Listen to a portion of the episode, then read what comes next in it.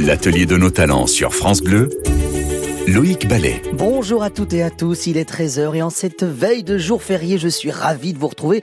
Et pour débuter cette belle semaine ensemble sur France Bleu, vous le savez, dans l'atelier de nos talents, on aime mettre en avant ces métiers d'art, ces métiers de l'artisanat, des métiers parfois exceptionnels, des savoir-faire méconnus. Et justement, on va être autour de ce thème aujourd'hui. Alors pour réagir, bien entendu, il y a les réseaux sociaux, Twitter, Instagram, Facebook, hashtag l'atelier de nos talents. Et puis bien sûr, il y a le standard 0810 055 050 pour interagir avec nos invités et poser vos questions. En attendant, aujourd'hui, on va parler d'un accessoire du quotidien. Un accessoire que vous êtes peut-être en train de manipuler en cette pause de déjeuner. On dit que quand on vous en ouvre, on dit que quand on vous en ouvre un, ou c'est dur à dire ça, on dit que quand on vous en un, eh bien, il faut redonner une pièce, sinon on coupe l'amitié. eh bien, justement, on va en parler. Ça peut être aussi une arme de crime, ça peut être aussi euh, un accessoire pour le poisson, le beurre ou le couteau d'office. Vous l'avez compris, on va parler de couteau, bien entendu, et on va se balader tranquillement, comme de l'Auvergne aux Alpes en passant par l'Occitanie. C'est l'atelier de nos talents. Alors aujourd'hui avec nous trois invités, euh, on va parler quatre même invités, on va parler de, de ce couteau et de ces métiers qui gravitent autour de, ces, de cette coutellerie française qui, qui se porte plutôt bien. Alors Claudine Dozorme est avec nous, quatrième génération de couteliers du côté de Thiers. Bonjour. Bonjour Loïc. Euh, vous, c'est la maison Dozorme, euh, basée à Thiers, dans le Puy-de-Dôme. Forcément, quand on parle de couteau, on, on, ne peut pas ne pas passer par, par Thiers. Alors effectivement, Thiers est la capitale de la coutellerie en France. Voilà, c'est dit. puisque nous avions cette rivière euh, qui amenait la force motrice aux anciennes usines. Si vous avez un jour visité Thiers, Thiers est accroché à flanc de montagne et il y a une rivière qui descend très vite et qui ne gèle pas l'hiver et qui amène la force motrice, qui a amené la force motrice il y a plus de 600 ans au premier coutelier euh, français.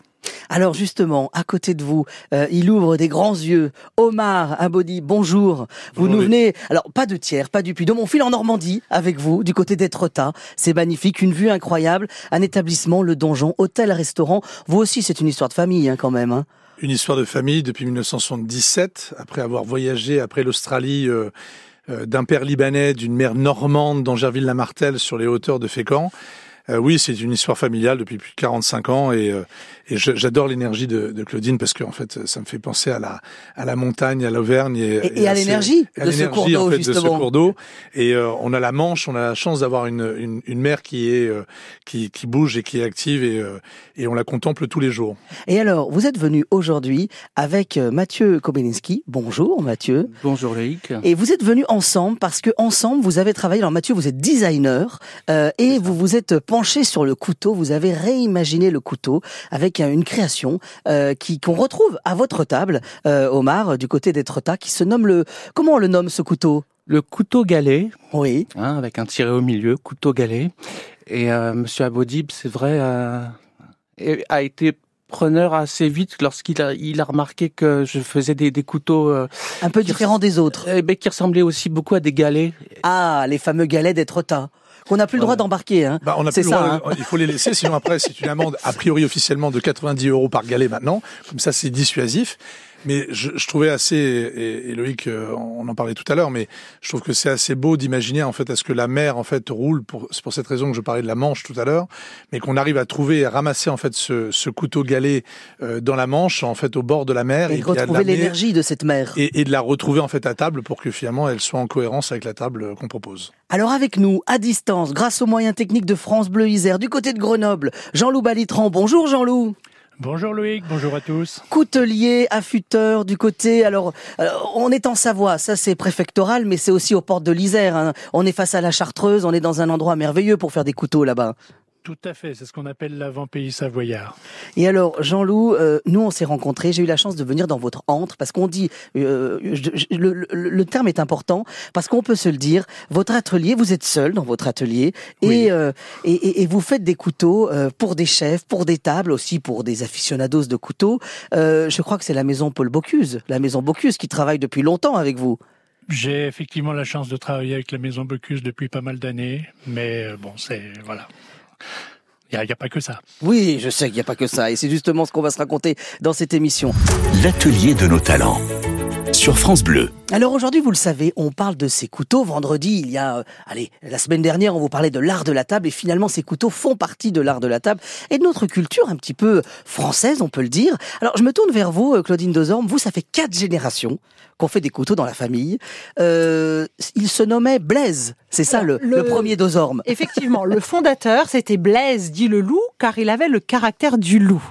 Donc Ah, c'est quoi comme caractère le loup? Alors, euh, en France, on, on imagine un loup méchant, mais il y a des pays, par exemple, comme au Japon, le loup est un, un animal protecteur euh, qui protège la famille, euh, qui a l'esprit d'entreprise. Donc, effectivement, le loup a des vrais euh, points positifs. Donc, le loup est... Et c'est pour ça qu'on retrouve le loup sur l'emblème euh, bah, de vos de- couteaux maintenant. Voilà, de la maison Claude Dezorme que j'ai transmis euh, l'année dernière à Didier Perret hein, en 2022, n'ayant pas de frères et sœurs, n'ayant pas de d'enfants, il a fallu que je fasse une transmission et dans toute entreprise artisanale, la transmission est un moment euh, très important. C'est un moment délicat. C'est un moment délicat, il faut prendre le temps de le faire et euh, là je pense que je l'ai très bien fait et que la maison Dozorme est dans de très bonnes mains. L'histoire, vous nous l'avez expliqué, ah, on est à tiers, euh, et finalement, ça arrive à quel moment le couteau à tiers Alors le couteau à tiers, on peut dire qu'il est là depuis 500-600 ans, hein, grâce finalement à cette rivière. Euh, il faut comprendre qu'à Thiers, nous n'avions pas de minerais, on n'avait pas d'acier. Hein, voilà. Par contre, il y avait la proximité de Saint-Étienne. Donc il y avait des gens qui faisaient des armes à Saint-Étienne et qui sont venus nous apprendre à travailler le métal, parce que autour de cette Durole, il n'y avait que des papetiers et des tanneurs. Mais il y avait cette magnifique rivière, la Durole, qui amenait toute cette force motrice. Les couteliers se sont mis auprès de cette rivière, ventre sur une grande planche en bois, le chien qui leur tenait chaud sur les jambes, et ils appuyaient le couteau sur la meule pour donner son premier tranchant. Et c'est ça l'image qui est assez formidable, parce que je crois que dans chacun des pays, on, on, on, on- on prépare le couteau de façon différente. Et à Thiers, on était allongé sur ce ventre, c'est ça? Absolument. Euh, et, et pourquoi on était allongé en fait pour faire Alors le parce qu'on avait plus de force, ils avaient plus de force finalement pour appuyer le couteau euh, sur la meule. Et ça, cette photo d'Épinal, elle est propre à la France, hein, puisque en Allemagne, au Japon, on ne donnait pas les moutures, on ne faisait pas les moutures de cette manière-là. Donc c'est ce que Jean Anglade a appelé les ventres jaunes. Ah, les Et fameux vous pouvez ventres jaunes. retrouver, voilà, c'est les livres de Jean Anglade. Alors, moi, je voudrais qu'on se pose une question avec vous, euh, Jean-Loup Balitran. Vous, vous êtes euh, coutelier aussi. Vous ne préparez pas vos lames allongées sur le ventre comme à Thiers Non, non. J'ai bien un chien aussi, mais il n'est pas sur mes jambes non plus. Euh, je, non, moi je fais des couteaux à partir, je fais des, des couteaux en acier découpé et non pas en acier forgé. C'est euh, une autre méthode, une autre technique. Euh, je pars d'une plaque d'acier, euh, je la découpe, je fais les moutures, je fais le traitement thermique et j'utilise pour ce faire des aciers d'une qualité euh, rarement utilisé pour les couteaux de table. En fait, j'utilise des très bons aciers de couteaux de cuisine pour faire mes couteaux de table parce que j'avais remarqué que traditionnellement, on avait un peu tendance à faire des couteaux de table avec de l'acier à ferrer les ânes, excusez l'expression. Mais euh, euh, voilà, j'avais envie de faire des couteaux de table qui coupent et de très bonne qualité. Ça veut dire- Donc, Ça veut dire, Jean-Loup, qu'il y a, qu'il y, qu'il y a le feu, en fait, dans votre euh, atelier quand vous, quand, quand vous, les, vous les préparez. Il y a, il y a pas de forge, alors, si vous dites Il n'y a que... pas de forge. Il y a, Oui. un, four il y a, il y a un four électrique euh, pour la cuisson qui monte à 1080 degrés. Après, ça va dans l'huile. Après, ça va dans la glace carbonique. Et après, je fais un recuit de mes lames dans un autre four. Voilà. Alors justement, on reviendra vous voir parce que je veux qu'on se parle aussi du manche, parce que là on parle de la lame. Mais justement, je vais me tourner vers vous, euh, Mathieu. Euh, Mathieu, vous, vous avez imaginé ce couteau. Euh, je vous invite, les amis, vous qui nous écoutez, à aller sur Internet et taper le, le couteau galet, parce que vous allez voir la forme de ce couteau qui est, euh, qui est, qui est très allongé, très élancé. On a l'impression que c'est la mère qui l'a charrié pendant des millénaires pour lui donner ses, ses rondeurs. Et en même temps, il coupe, il est très tranchant, je le sais, puisque on en a parlé en préparant cette émission il n'est pas du tout euh, forgé, il n'est pas découpé, il est imprimé en 3D, c'est ça l'idée? Alors voilà, c'est encore une autre méthode. Alors non, il a été imprimé en 3D lors de ma recherche, euh, la recherche et du développement et de la fabrication en, en modélisation par informatique. Donc au point de départ en fait, quand Au vous cherchiez la forme. Pour avoir mon gabarit, j'ai beaucoup utilisé l'impression 3D. Mais on peut faire de l'impression 3D avec du métal Alors en plastique d'abord et aussi en métal. On peut avoir un rendu métallique euh, en titane ou en n'importe quel métal, euh, presque tous aujourd'hui, euh, pour avoir une idée de ce que va être après le, le lancement en série. Ça veut Ah. dire que finalement, pour faire des couteaux, euh, il n'y a pas qu'une seule école. C'est ça qui est beau, non? Ben oui, non, non, moi je suis euh, architecte de formation et donc j'ai donc appris à manier la, la 3D et, et donc. Et c'est là où vous étiez à l'aise, en fait. Oui, et puis finalement je suis revenu à, à- à un design extrêmement euh, essentiel et, et qui se passe de 3D, quoi, Enfin, qui, qui fait plutôt penser à un objet préhistorique ou futuriste à voir, mais en tout cas atemporel, quoi. En tout cas, on- ça ressemble de loin à cette forme qu'avaient les silex finalement, euh, euh, qui sont qui étaient nos premiers couteaux. Mais en même temps, euh, dès qu'on se rapproche, on a l'impression presque. Moi, j'ai l'impression, si je le croisais sur la plage, j'aurais l'impression que c'était un, un objet euh, d'une autre planète, qui nous arriverait d'une autre civilisation aussi, parce qu'il y a une ligne. C'est proche d'un- d'un os de sèche aussi qu'on peut trouver sur une plage, ou d'un galet effectivement effilé, d'où le nom euh, de couteau galet, et, et d'une feuille aussi. C'est très minéral en tout cas, et ça dépend de l'éclairage aussi. Sur France Bleu, l'atelier de nos talents. Et forcément, quand on parle de couteau, on, on- on passe à table. Et c'est vrai que la France et l'art de la cuisine et l'art de la table à la française euh, jouent avec les couteaux. On aime jouer. Il y a- des dizaines de couteaux qui ont chacun eu, finalement une utilité. On est d'accord, finalement, Omar? On est absolument d'accord et avec des couteaux qui ont un peu été oubliés, qu'on retrouve difficilement sur certaines tables. Euh, le couteau à poisson, par exemple, qui en fait, je trouve un objet absolument incroyable. Comment il est ce couteau à poisson? Il est en différentes formes. Il a soit un peu le côté un peu bout arrondi avec un, un effet un peu légèrement tranchant, mais pas euh, très prononcé, avec un, un effet un peu plus un peu plus épais sur un côté. Vous avez en fait euh, historiquement Christophe faisait en fait un très joli couteau à poisson, mais qui était beaucoup plus pointu, euh, donc traditionnel, on va on va on va dire, mais avec une faible tranche, mais avec un, un effet un peu plus épais euh, toujours sur le côté.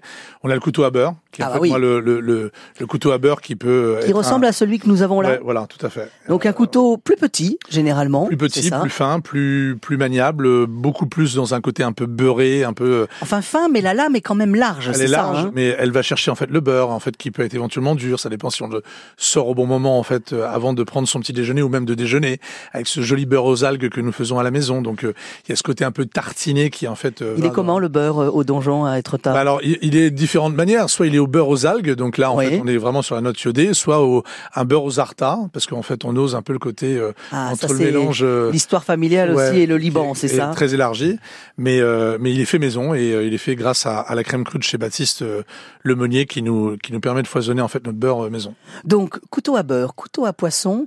Euh, votre couteau préféré, Claudine, à vous, à la table? Ah, en table. J'aime le couteau à steak, enfin le couteau qui coupe, enfin Ah, parce que le un, vrai.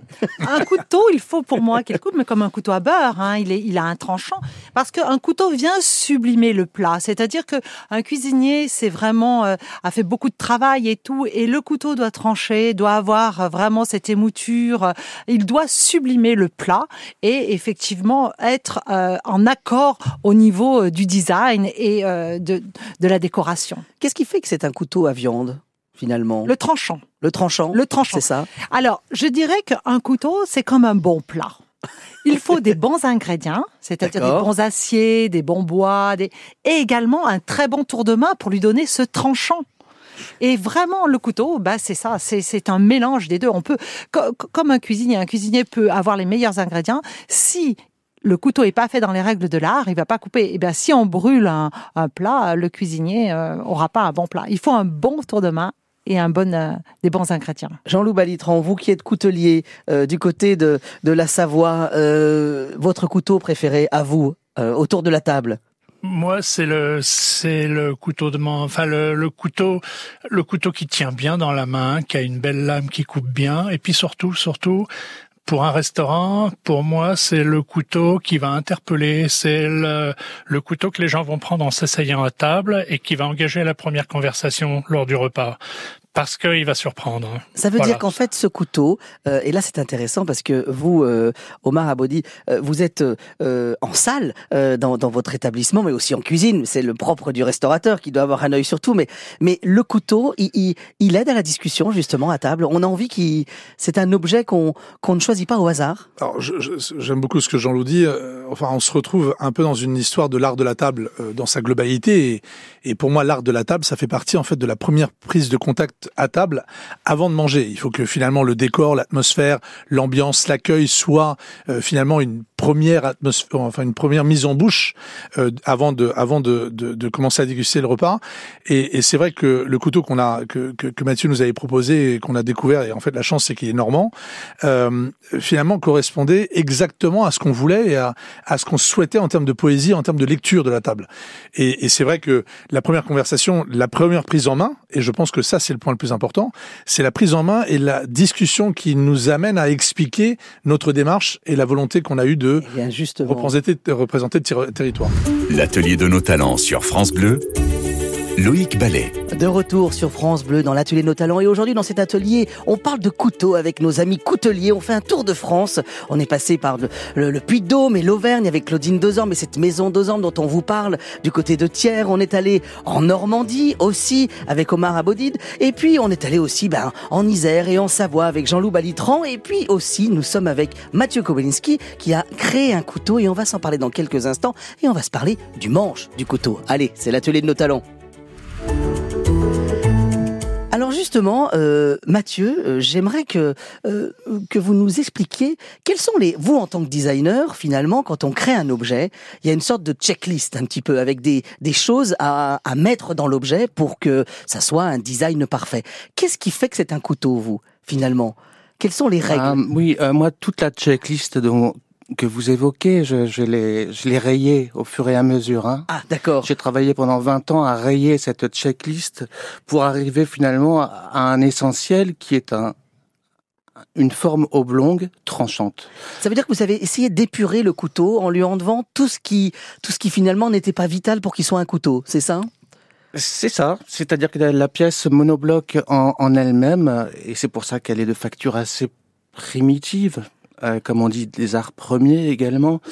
Euh, ce couteau, il est universel et parce qu'il n'a pas de manche précisément, sinon un lieu de préhension pour la main et une lame qui est plutôt un tranchant, mais pas une émouture en particulier. C'est un outil euh, que, que je réhabilite euh, voilà, mais qui pourrait venir de, la préhistoire, donc qui nous relie tous. Alors vous, euh, on parlait de Jean-Loup Balitran qui était du côté euh, de, la Savoie et de l'Isère.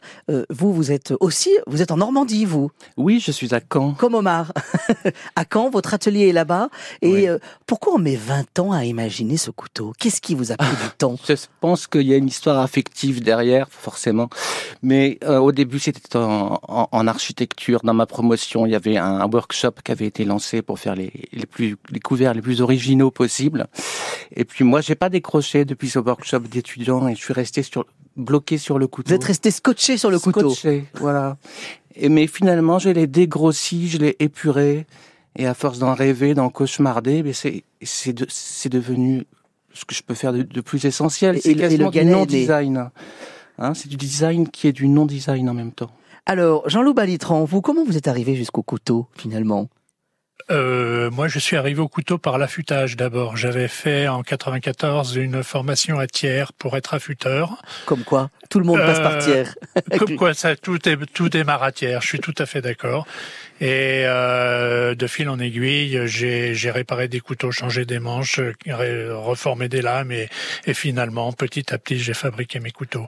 Et je tenais absolument à féliciter Mathieu pour son couteau qui est absolument extraordinaire. Ah, vous le connaissez? Non, mais je, je le connais, je le connais pas, mais Mathieu, mais je, je, je j'ai vu les photos et je, je craque totalement. Bravo, franchement, bravo. Ah il est, il est Mhm. Il est très original et très beau, très très beau. Justement, Jean-Loup Balitran, euh, vous, quand vous préparez vos couteaux, euh, j'ai souvenir quand je suis venu vous rencontrer dans votre atelier, euh, qu'il y avait, du bois de partout, parce que vous aimez travailler le bois, parce qu'on pense au couteau et au coutelier comme un homme qui travaille le métal, mais finalement, il faut aussi savoir travailler le bois. C'est aussi la, la particularité de ce métier qui est, pluriel. Euh, comment, quels sont les bois que vous aimez travailler? Alors, j'essaye de limiter mes bois à des bois qui euh, peuvent résister à une utilisation professionnelle. Donc, il y a, y a, beaucoup de bois fragiles, toxiques ou, ou instables que je n'utilise pas. Donc, euh, principalement, j'utilise le buis, l'ébène, le palissandre, le padouk, la mourette, le bouleau madré de Sibérie, ce sont les principaux bois que j'utilise. Après, il peut y en avoir d'autres euh, sur option. le, le, bois, je me souviens, vous m'avez parlé d'un tas de bois que j'ai vu dans un coin et vous m'avez dit bah ça ce tas de bois euh, je l'ai reçu il y a quelques années et, il faut que j'attende 10 ans pour le travailler. Expliquez-moi. C'est le bois de c'est quel bois déjà pour qu'on attende 10 ans C'était le buis parce que je, je suis d'une région où il y a pas mal de buis et euh, c'est un bois extrêmement dense et il faut effectivement pour une branche de 10 cm de diamètre compter une dizaine d'années de séchage avant de l'utiliser. Mais je voulais dire aussi que j'utilisais énormément du bois de fût de liqueur de Chartreuse car je travaille depuis quelques ah. Années avec les caves de Chartreuse qui me fournissent les douelles d'un d'un fût de 10 000 litres qui n'a pu être déplacé de leur ancienne distillerie à leur nouvelle distillerie. Et ça, c'est un produit qui qui plaît beaucoup aussi. C'est c'est magique parce que dès que vous avez prononcé le mot Chartreuse, tous nos amis autour de la table ont eu un grand sourire d'un coup. Euh, Omar, la Chartreuse, c'est bien aussi. C'est pas mal. Même quand on est en, Normandie. on y est. Euh, dans l'établissement que nous avons en Savoie, c'est pas mal. Vous avez aussi un établissement en Savoie? Oui, oui, on a un établissement qui s'appelle Les Cèdres, dans la vallée de la Maurienne, euh, la vallée de l'Arve, et, euh, et, aussi, enfin, on a une très jolie maison de, de coutelier euh, qui est Opinel, qui est en, qui est, qui est en fait au, en, Saint-Jean-de-Maurienne. Bon, après, plus, plus modeste, mais, mais c'est une belle région, très belle région. Ce qui veut dire que là, on parle des Alpes avec l'Opinel, on parlait de Thiers. ça veut dire que chaque région a son couteau, finalement? Je parle à Omar et Claudine, les deux en même temps. C'est vrai. Oui. Le, couteau régional, euh, effectivement, a des formes euh, très euh, très particulières. Et il y a un terroir des couteaux. Il y a des, il y a des couteaux régionaux dans toute la France, avec des formes très différentes et adaptés des fois à des métiers ou des usages. Et il faut savoir que souvent ces, ces couteaux avaient été fabriqués à Thiers, mais portaient le nom de des gens qui venaient les acheter à Thiers. Par exemple, en Auvergne, on a l'Issoire qui, a, qui est vraiment une forme particulière. Et c'était les gens d'histoire qui venaient acheter ces couteaux-là. Et maintenant, bien sûr, il s'est développé euh, des fabriques de couteaux partout en France. Tout à l'heure, on écoutait Jennifer avec un titre corse. C'est une terre, la Corse aussi, de couteaux. Ah oui. Qu'est-ce qu'il a de différent, le couteau corse? Comment il est? Ah ben, Le couteau corse, alors, je, le couteau corse, bon, bien sûr, ils adorent le couteau. Il y a des formes différentes. Il y a le randinara, euh, un petit peu euh, donc euh, courbé, souvent avec des, des, des, cornes de bélier. Hein. Les Corses utilisent beaucoup les cornes de bélier. C'est magnifique. Ça, c'est pour le manche. Pour le manche, oui. Le randinara est vraiment tout en rondeur et un petit peu incurvé. Il y a également une autre forme. Alors là, je ne sais pas si mes amis corses vont, vont, vont être contents, mais qui s'appelle la vendetta. Et c'était la vengeance. C'est un couteau qui est très très pointu, mais qui est une forme caractéristique caractéristique également de la Corse. Donc effectivement, chaque région, et les Corses sont des, grands fans de couteaux, et il y a encore de très belles fabriques euh, en Corse. Sur France Bleu, l'atelier de nos talents. Alors aujourd'hui, on parle couteau et coutellerie. On a fait un tour de France. Forcément, on est passé en Auvergne, on est allé en Normandie. Et à présent, je vous emmène, les amis, dans, dans le Luberon. On va dans, dans, ces, dans ce territoire merveilleux, dans le sud de la France, à Ménherbe pour être plus précis, où là-bas, il y a un site, allez, presque unique au monde en tout cas à sa création, il l'était. C'est le musée du tire-bouchon, c'est ça Geneviève? C'est ça. Bonjour à tous. Le seul et unique musée du tire-bouchon. Il est beau quand même ce musée. Ça a été voilà, ça a été à l'origine le premier musée au monde ici dans un village de 950 habitants. Et notre musée compte 1200 pièces du ah XVIIIe siècle à nos jours. Voilà. Comment cette collection s'est construite finalement? Alors, euh, en à la base, ça a été un petit peu le hasard. Euh, Monsieur Rousserroir, donc qui est le, propriétaire du, domaine, euh, se trouvait à Paris pour une vente aux enchères. Il a vu qu'il y avait une vente aux enchères de tire-bouchon qui était proposée par un grand sommelier parisien. Donc il y est allé par curiosité et en fait ce jour-là il est tombé amoureux de l'objet et il a acheté 80% des billets qui étaient présentés. Et c'est la naissance, et c'est la naissance finalement de la collection en tout cas. Juste pour expliquer, l'origine. Pour expliquer, vous êtes en plein cœur, le musée est en plein cœur d'un domaine viticole, celui de la Citadelle. Euh, on est à Ménherbe. Euh, ce, ce musée, on, on vient y voir quoi finalement? Eh bien, écoutez, on fait un petit peu toute l'histoire du tire-bouchon de l'origine euh, à nos jours, avec peut-être très peu de pièces modernes puisqu'il s'intéresse exclusivement au, tire-bouchon à mécanisme, donc la partie 18e, 19e, et il y a des pièces uniques. Il y a vraiment des pièces uniques avec un des premiers tire-bouchons mondiaux ah oui. Euh, qui date de la fin du XVIe siècle. Et, euh, il ressemble à quoi euh, celui-ci, ce, ce, ah ben, ce plus vieux tire-bouchon C'est un tire-bouchon simple hanté, mais alors qui a la particularité d'avoir une mèche archimédienne. Alors la mèche archimédienne, c'est en fait, euh, vous savez qu'à l'heure actuelle, les mèches, elles sont faites monobloc. Oui. Elles sont faites dans la masse. Eh bien, à l'époque, il y avait la tige centrale sur laquelle était filetée euh, la mèche qui était donc beaucoup plus copante que les, les mèches actuelles. Et c'est l'origine du tire-bouchon. Ça veut dire qu'il a quand même la forme en, en, en, en, en queue de cochon, là, c'est ça hein Voilà, Je trouve pas le nom. cochon, Mais là, euh, une queue de cochon un petit peu plus aiguisée, on va dire. D'accord. Voilà. Là, je vous vois écouter, les amis. Euh, euh, Omar, euh, co- comment on ouvre les bouteilles dans votre établissement, dans vos établissements? Ah Quel bah. tire-bouchon? C'est un De Gaulle? Parce que j'ai découvert que celui qui avait les deux bras, on pouvait l'appeler le De Gaulle. Ah, C'est ça, ça? je, ça, je savais pas, mais en fait, on est plutôt sur ce qu'on appelle le limonadier Oui. euh, classique. Et là, j'en ai un très beau à côté de moi euh, que Claudine a ramené. Euh, mais c'est un peu notre ustensile en fait euh, permanent. Donc en fait, nous, on est très classique. euh, un couteau d'un côté, le, le- la, la petite, le petit cochon en fait de l'autre côté, et puis en fait le poussoir. euh, euh, avec un très bel objet euh, et, qui est en fait l'outil essentiel d'un sommelier, d'un maître d'hôtel. D'où son nom, le le so- sommelier. Le sommelier. Voilà.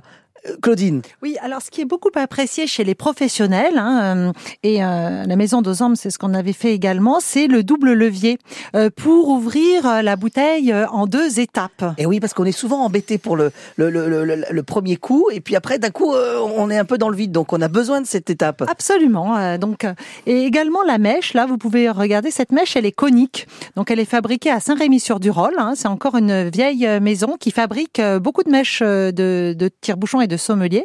Et elle est conique. Elle est plus fine en bas qu'en haut et elle va euh, en forme de cône.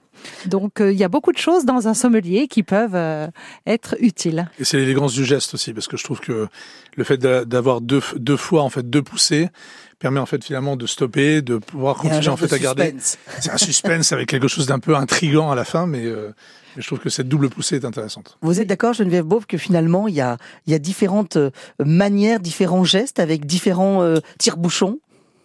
Oui, exact. Et je, je, je confirme tout à fait ce qui a été dit par euh, les, les, les précédents intervenants.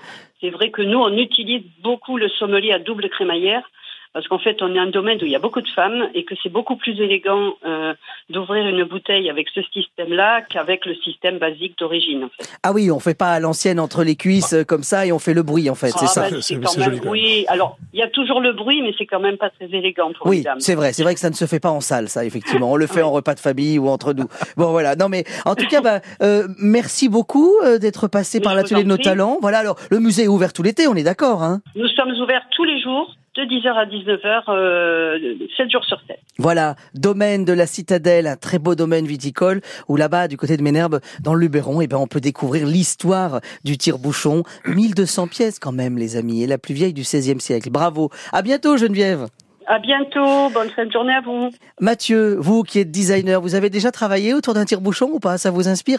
Il y a un vrai design sur la forme du tire-bouchon, hein Il y a un vrai design, euh, je- mais je- non, je travaillais par- sur un double bec verseur qui était une invention d'un d'un ami, mais non, non, pas, pas Un double encore. bec verseur? Ah oui, non, mais ça, ça fera l'objet peut-être d'une autre. euh, d'une autre émission. Oui, oui, oui, oui. Très bien. Euh, mais non, je, je revenais juste sur la façon, la, la conception de mes couteaux, parce que c'est encore une, une autre conception que celle de hum, Madame Dozorme et, et de Monsieur. Balitran. Ouais, c'est-à-dire que moi je suis dans la cire perdue. Hein. Je, je fonctionne en méthode joaillière. Mes couteaux sont faits un par un. Ça veut dire qu'ils sont coulés, c'est Voilà. ça, euh, dans un dans, dans une pièce dans laquelle on a mis de la cire et en fait la cire va va être chassée par le métal euh, en, En fusion, c'est ça? Exactement. Donc bah, voilà, la cire perdue, c'est un process euh, qui a 6000 ans à peu près, hein, euh, qui est et, et ça va changer quelque chose sur la lame ou pas en fait ça? Euh, de toute façon, quand ça sort, euh, quand on casse la gangue en céramique et en sable euh, et que le couteau sort, euh, il est à chaque fois différent, donc ça donne une unicité. Mais il faut le reprendre, hein, c'est ce que je fais. Il y a, il y a des Il y a une sorte de surprise ou pas finalement? Oui, il y a des, il y a des surprises, des bonnes et des pas bonnes parfois. mais chaque couteau galet, en tout cas, demande une finition assez longue pour retrouver un tranchant et un, aspect tel que le client le, le demandera aussi. Claudine, comment sont préparées vos lames vous alors? Alors, euh, chez Claude Dozorme, nous avons été les premiers à faire de la découpe au laser. Euh, donc, euh, avec des formes qui étaient dessinées effectivement également par des designers euh, comme Thomas Bastide, Studio MM. Et ensuite, ces lames-là bien, sont euh, trempées, euh, donc chauffées puis refroidies. Et après, on travaille les moutures. Et toutes ces opérations-là, sauf le traitement thermique est intégré en interne. Parce qu'il faut savoir qu'autrefois, le travail était porté de maison en maison, hein, et c'est ce qu'on appelait le travail à domicile, et que la maison d'Ozorme, lorsque je l'ai dirigée pendant ces 30 ans, j'ai voulu réintégrer toutes ces étapes de fabrication au sein d'un même atelier. Et ça, c'est important de se le dire, parce qu'en en fait, il y a beaucoup de couteaux qu'on vous marque Made in France, euh, euh, où on surfe sur des sur des, des, des, des provenances comme Thiers ou comme l'Aïeul, on n'a pas parlé de l'Aïeul, mais qui sont des provenances qui parlent aux gens. Et finalement, on se rend compte que finalement, la lame n'est pas du tout faite dans le territoire, elle est faite à l'autre bout du monde. Là, c'est le cas chez vous, c'est-à-dire que vraiment, tout est fait du début à la fin, en fait. Absolument, et euh, euh c'est ce qui aussi va permettre de, de, de faire un service après-vente sur, sur des couteaux. Un couteau, il coupe et il coupera. C'est-à-dire que un couteau, il va couper et on va pouvoir lui redonner une deuxième vie, on va pouvoir le réaffûter. Et si le travail du coutelier est bien fait, eh bien le couteau, c'est à vie qu'on va le garder, on va le transmettre de génération en génération, on va le passer euh, euh, voilà, de père en fils et, euh, et c'est ce qui fait la beauté et la richesse d'un produit. L'atelier de nos talents France Bleu. Alors aujourd'hui, on parle de couteaux, on a parlé de, ces couteaux du côté de Thiers, on est allé dans le Luberon avec ce musée du tire-bouchon, et à présent, on, a un coup de fil de l'Assad. Alors l'Assad, vous nous avez écouté durant cette émission, et, vous nous avez appelé sur le standard de, de France Bleu. Vous, vous êtes, euh, vous avez une fonction très importante du côté de Ringis, vous, vous préparez les couteaux dans l'ombre pour Ringis, c'est ça? Tout à fait, oui, je suis l'affûteur attitré à Angis, aussi bien pour les coupeurs, euh, les abattoirs et les bouchers euh, qui viennent s'approvisionner à Rangis. Vous, vous êtes le dernier affûteur de Rangis. Avant, il devait y en avoir plein, en fait, je suis sûr. Non, non, il n'y en a pas plein, parce que moi, je suis le, seul affûteur qui travaille à l'ancienne, quoi, avec une meule à eau. Oui. Ça, maintenant, tout ce que ceux qui travaillent, c'est avec une bande, euh, une bande comme genre toile et tout ça. Donc ça, ça tue le couteau très vite, et voilà. Ah, et là je vois euh, Claudine qui, qui acquiesce de la tête. Euh, c'est important cette méthode à l'ancienne avec la pierre et l'eau Absolument, hein, il faut prendre soin des lames. Oui. Qu'est-ce que ça va apporter la SAD Il ne faut pas qu'elle chauffe la lame. Si elle chauffe, elle ne tient plus à l'affûtage après. Il y a le fil qui se tord et tout ça, ça coupe plus. Eh ben voilà, très bien, parfait. Je suis sûr qu'on apprend plein de choses euh, et qu'on va se dire, on va regarder nos couteaux différemment maintenant. merci à vous, Lassad, et merci d'écouter France Bleu. Voilà, moi je suis euh, plus vers la retraite qu'autre chose. Hein. S'il y a quelqu'un qui est intéressé, euh, je suis euh, je suis là pour lui céder l'entreprise et continuer hein, pour eh ben, quelqu'un de jeune, dynamique, qui veut donner, hein, qui veut se donner. Et on, a une super, on a une super ambiance à Anlis, une ambiance de travail magnifique. Eh ben merci en tout cas Alassad d'être venu jusqu'à nous et merci d'écouter France Bleu. Voilà, on vous l'a dit, vous pouvez participer à cette émission via les réseaux sociaux hashtag Latino Talent ou sur le standard bien entendu.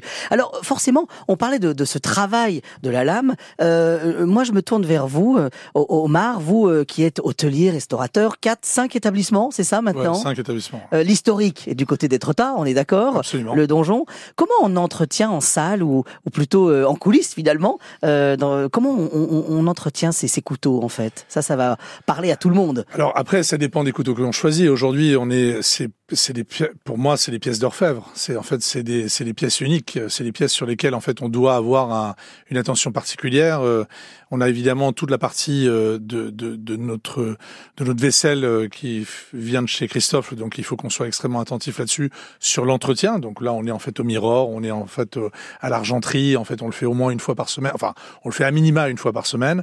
S'il le faut deux fois par semaine. Et les couteaux de Mathieu, on les, on les chouchoute, on les bichonne, euh, on les met dans des on essaye de les préserver, de les garder, les conserver. On est, euh, on est très attentif en fait à l'art de la table. Comme je disais tout à l'heure, c'est la meilleure manière que l'on peut, peut, peut, transmettre en fait à nos clients lorsqu'ils arrivent chez nous, euh, de se retrouver dans une atmosphère et dans une histoire complète.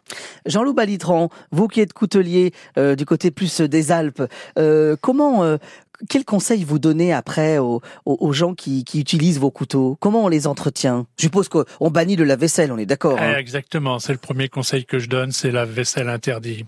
Que ce soit pour l'acier ou pour le manche, c'est pas une bonne idée.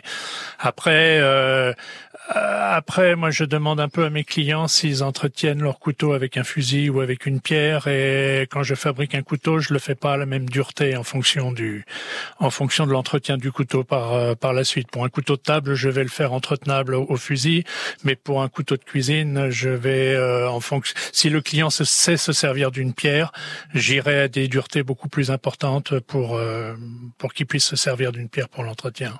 Ça veut dire que vous, il y a toujours un étui aussi avec le couteau, c'est important ça? Je peux proposer des étuis, mais je, y a, de toute façon, mes couteaux sont vendus dans des dans des coffrets. Après, les étuis, je peux les proposer. Je fais aussi des étuis en bois, mais c'est c'est plus exceptionnel. Euh, quelle est le quelle est la la, la façon euh, qu'on, enfin, pourquoi on vient à vous en fait? Pourquoi les on, on choisit un coutelier comme vous en fait? Pourquoi ces tables viennent jusqu'à vous?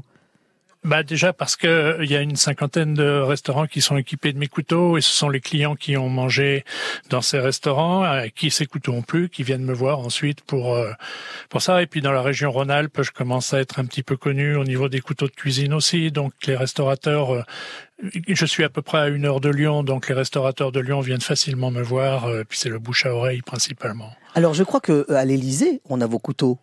Oui, alors les couteaux de cuisine. Alors je, les, équipes changent à l'Élysée, mais j'ai effectivement euh, été reçu dans les cuisines de l'Élysée pour euh, pour pouvoir réaliser des couteaux de cuisine sur mesure pour les cuisiniers. Ça fait déjà quelques années et je pense que ce ne sont plus les mêmes équipes qui travaillent actuellement.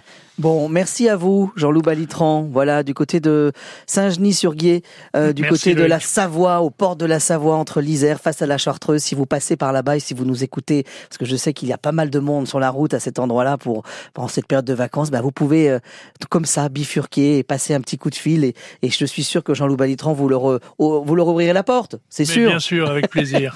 merci à vous, Jean-Loup, et merci aux moyens techniques de France Bleu Isère du côté de Grenoble qui vous ont reçu aujourd'hui. Euh, Mathieu, vous euh, euh, bah, ce couteau, on le trouve, on le trouve où? Au restaurant de le euh, couteau de Donjon? Oui, on, le, on, le, retrouve à Etretat, hein, dans l'établissement le, donjon de Monsieur Abodib, dans plusieurs concept stores euh, sur un site internet qui s'appelle lecouteaugalet.com. Ah voilà, parfait. Mais également pour faire le lien avec Madame Dozorme au musée de la coutellerie de Thiers, où je suis assez honoré d'avoir été euh, acquis en fait. Euh, ben justement, parce que ça fait le pont entre un designer que je suis et, et, puis la tradition. Voilà, si vous voulez aller admirer ce couteau, vous pouvez aller à la table euh, du, du, donjon du côté des Trottas. Omar euh, vous fera le meilleur accueil si vous venez de notre part. Et puis Claudine Dezorme, il y a ce musée aussi. Alors, il y a vos boutiques un peu de partout. Oui, la grande coutellerie, effectivement, trois en France, à Cannes, à Paris et puis à Clermont-Ferrand où j'adore recevoir les utilisateurs. Et il y a le musée aussi. Et il y a un musée de la coutellerie à Thiers hein, que tout tout touriste doit visiter effectivement et puis voir euh, et flâner au creux de l'enfer près de cette rivière dont je parlais au début de l'émission. Et se tremper les pieds peut-être dans la rivière quand il fait chaud. Voilà les amis, merci à vous. Vous dire que demain l'atelier de nos talents revient, il n'y a pas de jour férié pour notre atelier. Euh, demain bien justement on parlera de la terre et de celles et ceux qui œuvrent et qui sculptent et qui travaillent la terre.